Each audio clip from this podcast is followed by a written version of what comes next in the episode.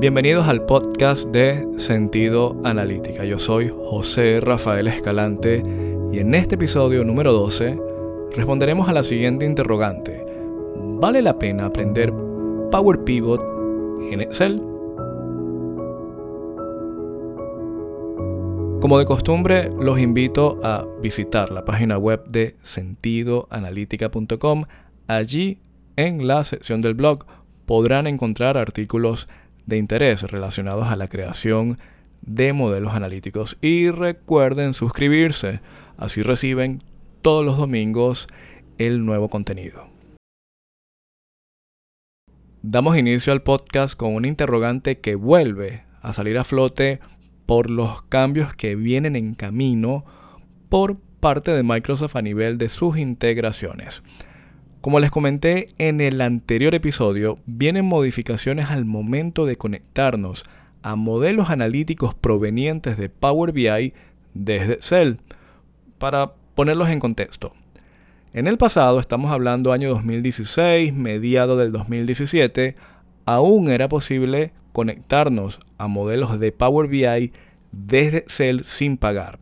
Es decir, usted abría Power BI Desktop, creaba su modelo analítico, lo subía al servicio de Power BI y ese modelo, esa capa semántica, esas métricas, tablas, relaciones, condiciones, configuraciones y pa pa pa pa pa, no necesariamente tenías que verlo desde el servicio de Power BI o abrir el archivo de Power BI local, sino que desde Excel, el programa de toda la vida, te conectabas en vivo a él, es decir, desde el servicio de Power BI en Azure podías enviar esa capa semántica y te conectabas dinámicamente y utilizabas tus tablas dinámicas. Era espectacular para una gran cantidad de usuarios porque no tenían que salir de Excel. Lamentablemente eso no duró mucho tiempo porque lo modificaron, lo pasaron a que esa característica que hoy en día se conoce como analizar en Excel, lo pasaron para licenciamiento Pro. Eso quiere decir de que en aquel entonces para poder volver a consumir esa característica tenías que pagar 10 dólares al mes. Eso hizo que muchos usuarios no lo utilizaran porque estamos hablando de año 2016, principios o mediados del 2017. ¿Para qué pagar por algo si lo puedo crear desde Excel? Es decir, tengo Power Pivot, el mismo motor. En aquel entonces no vamos a decir que sea estrictamente el mismo, pero una versión del año 2016. Así que los usuarios se decantaron a no hacerlo desde Power BI, sino ese modelo analítico, utilizar DAX, modelamiento, tablas, relaciones y todo lo demás desde Excel. Pero, ¿qué ocurre? El tiempo ha transcurrido y el estatus actual de Power Pivot en Excel se ha quedado congelado en el pasado. Así que ¿Qué implica esto para los nuevos usuarios? No estamos hablando de aquellos que ya tienen tiempo y el conocimiento, sino que qué implica este cambio que viene en camino por parte de Microsoft para quienes están comenzando, para quienes trabajan en Excel, quieren adentrarse al mundo de los modelos analíticos y les están diciendo de que existe Power Pivot en Excel. Voy a comenzar con el estatus actual. Comenzamos con lo que es el motor. Estamos hablando de que Power Pivot en Excel tiene una versión aproximada del año 2016, que es la última versión. Si nosotros comparamos lo que actualmente se tiene en Power BI Desktop desde mediados del 2016 al último cuatrimestre, estamos al día de hoy 10 de septiembre del año 2021, muchas cosas han cambiado, desde funciones, características, comportamientos, optimizaciones. Es un motor que se le nota hoy en día ya cuando uno trabaja en Power Pivot y lo compara con la inmediatez que te puede dar el mismo escenario en Power BI de que se ha quedado atrás.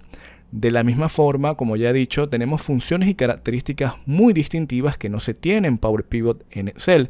Esto puede tener ciertas restricciones y cuando hablo de restricciones es entre comillas, porque depende también mucho del usuario. Es decir, escuchen esto de la forma mucho de la forma más amplia posible porque no todos tenemos los mismos escenarios de análisis, pero sí solo si llegásemos a tener un escenario en el cual hacerlo desde Power, desde Power Pivot es restrictivo, ya eso es algo de peso como para decir, bueno, es preferible ya irnos a Power BI Desktop, crear el modelo, conectarnos y consumirlo desde Excel, si ese es el caso, ¿no? También una de las condiciones que uno se da cuenta de que las cosas están cambiando, préstenle siempre mucha atención a la visión, a los cambios que se están ejecutando a nivel de lo que es el fabricante, es que ni siquiera en la certificación DA100 para analizar datos en Power BI se incluye ya Power Pivot, algo que fue muy distinto en la certificación pasada, en la MCSA BI Reporting, que sí incluía una parte de Power Pivot. Y estamos hablando de un certificado que no es que es viejísimo, estamos hablando de 2019, si no me equivoco. Ya no se tomaba en cuenta. Como segundo, ya esto es una parte en la cual yo quiero que por favor lo entiendan de que no es algo negativo o positivo, simplemente es el estatus y la forma en cómo uno prevé de que estos cambios influyen en la forma en cómo nosotros vamos a enseñar y quiénes van a recibir esa, ese conocimiento.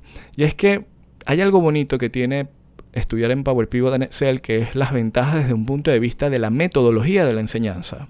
Porque si un usuario tiene décadas o varios años trabajando en Excel y de repente dices, mira, vamos a aprender algo nuevo que está dentro del mismo programa, no lo sacas de su ambiente habitual. Es decir, no, hay una, una brecha importante a nivel de esa transición, porque es el mismo programa, claro, son nuevas características como todo, pero el usuario ya fácilmente entra en escena, es decir, entra en contexto porque está en el ambiente diario a nivel laboral. También tenemos lo que es la previsión de escenarios y quizás esta es la más importante para respondernos si de verdad vale la pena hoy 10 de septiembre del año 2021, ya en vísperas del 2022, estudiar Power Pivot en Excel, es precisamente qué es lo que nosotros como profesionales estamos viendo. Porque si lo vemos desde el plano empresarial, no existe un incentivo para la gran mayoría de los usuarios por las integraciones que vienen. Vuelvo y repito, de forma gratuita, como se tenía en el pasado, usted crea un modelo analítico en Power BI Desktop, que es un programa gratis, lo subes al servicio con una cuenta gratuita a tu espacio de trabajo. En ese espacio de trabajo guardas el modelo analítico, la capa semántica, el archivo .pbs.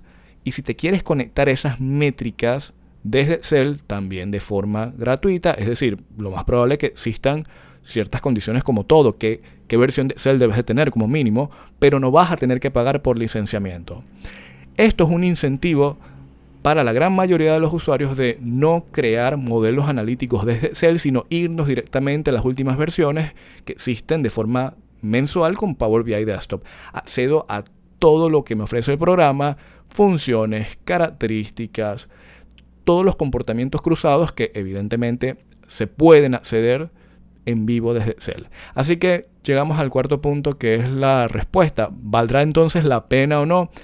Y esto es algo que tenemos que entonces sopesar con todo lo que les he dicho. Desde un punto de vista de consultoría, ya simplemente les doy mi opinión personal, desde un punto de vista de enseñanza, siempre y cuando veamos las posibles restricciones según el tipo de usuario y el uso que le va a dar a Power Pivot, es que uno decide o no. Puede que hayan escenarios que son muy controlados, que son de análisis unitarios, en los cuales uno decide, mira, aún estando con una versión del 2016 con las restricciones a nivel de características, funcionalidades, puede ser, sí, o sea, puede seguir siendo atractivo. Pero si ya el usuario ya está queriendo indexar o buscar otro tipo de características que ya se tienen en el presente desde Power BI Desktop, quizás no, no, no, no lo veo atractivo. Creo que entonces allí es preferible que la mente viaje a Power BI, aprenda sobre los modelos tabulares, los modelos analíticos en Power BI, los lleve al servicio